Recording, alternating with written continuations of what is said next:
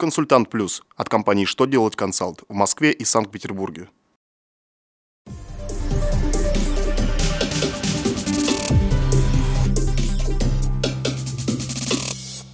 Добрый день, для вас работает служба информации телеканала «Что делать ТВ» в студии Милена Мебиус. В этом выпуске вы узнаете Как учесть расходы, если в зарубежной командировке работник оплачивал гостиницу рублевой банковской картой? Какое наказание хотят ввести за нарушение при планировании госзакупок? За что будут аннулироваться лицензии, выданные организациям? Итак, о самом главном по порядку – Как учесть расходы, если в зарубежной командировке работник оплачивал гостиницу рублевой банковской картой? Ответ на этот вопрос дал Минфин в своем очередном письме.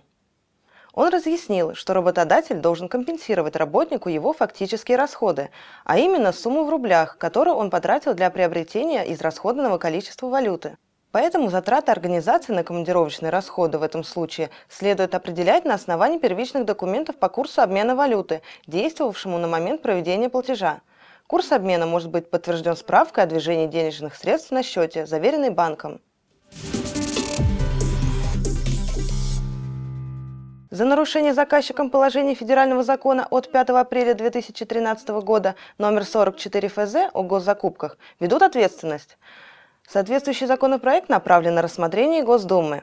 Если его примут, то в КОАП появится новая статья, касающаяся наказания за нарушение при планировании госзакупок и исполнении контракта.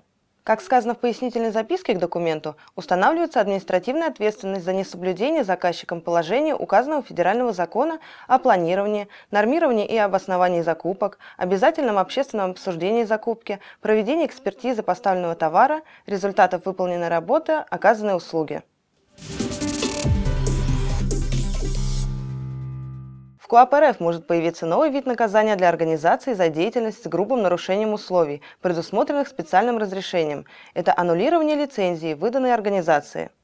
Соответствующий законопроект внесен в Госдуму. В частности, таким образом будет ужесточен контроль за отпуском некоторых лекарственных средств. Сейчас можно легко приобрести лекарства, не входящие в список наркотических, но при определенных условиях оказывающие подобный эффект. Наказывать прилагают организации, которые, осуществляя предпринимательскую деятельность, не в первый раз грубо нарушают условия лицензии. Также избежать строгой ответственности не получится компаниям с деятельностью, не связанной с извлечением прибыли, повторно нарушившим условия лицензии. На этом у меня вся информация. Благодарю вас за внимание и до новых встреч!